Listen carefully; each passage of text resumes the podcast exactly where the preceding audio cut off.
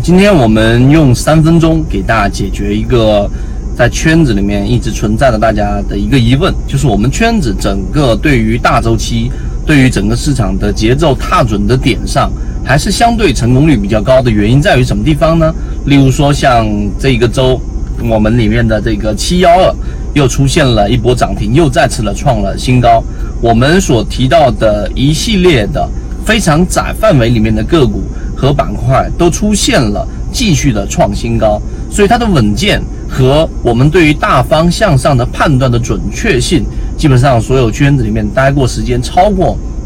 一个月或者看过两次以上课程的人都会有一个认知，还是比较准确的。原因在于什么地方？我们来给大家去说一说。第一就是周期，周期这个概念里面，我们一直给大家去提过康波周期。从二零一八年年底到现在为止，周期是整个经济循环当中里面一个很重要的因素。我们先要给它一个清晰的定义。周期的意思就是我们在经济活动当中一系列的事件，它是按照一定的顺序和周期性的这一种呃有序的进行展开的。所以这是周期，就代表着周期它在有每一个阶段，每一个阶段它是有一定的规律可以寻找的。这个是一个前提，这是一个基础。如果你认为完全是混沌，没有所谓的这种规律的话，那么你就不可能用周期进行套利。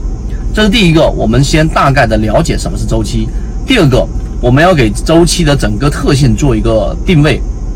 周期有几个特别的一个特点，第一个就是周期它具有一个我们说的两个大的因素影响，一个是自然因素，一个是人为因素。它们共同作用导致周期的规律性，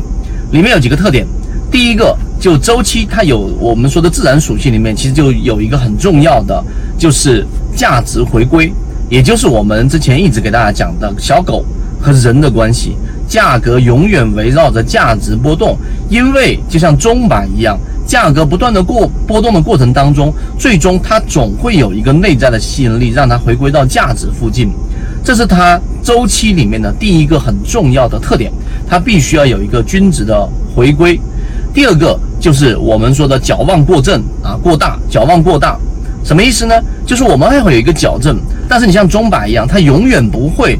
停留在价值上很长的时间，因为你要矫正它。例如说，当一只个股的股价它远远的超过它的价值的时候，这个时候它会有一个矫正的过程。矫正，因为我们人的因素是非常非常复杂的，而我们人性又有很多贪婪、恐惧这些内在的特点，所以导致矫正过程当中，它也不可能停留在价值附近啊，连在附近都没办法达到，它会有一个过度的矫正，最终导致它出现一个超跌，所以这是第二个。第三个，市场具有随机性，所以周期的这三个大的特点，导致于它在我们判断方向上和我们从大周期到中周期到小周期的嵌套过程当中，最后落实到交易上，才达到了这样比较高的一个准确性。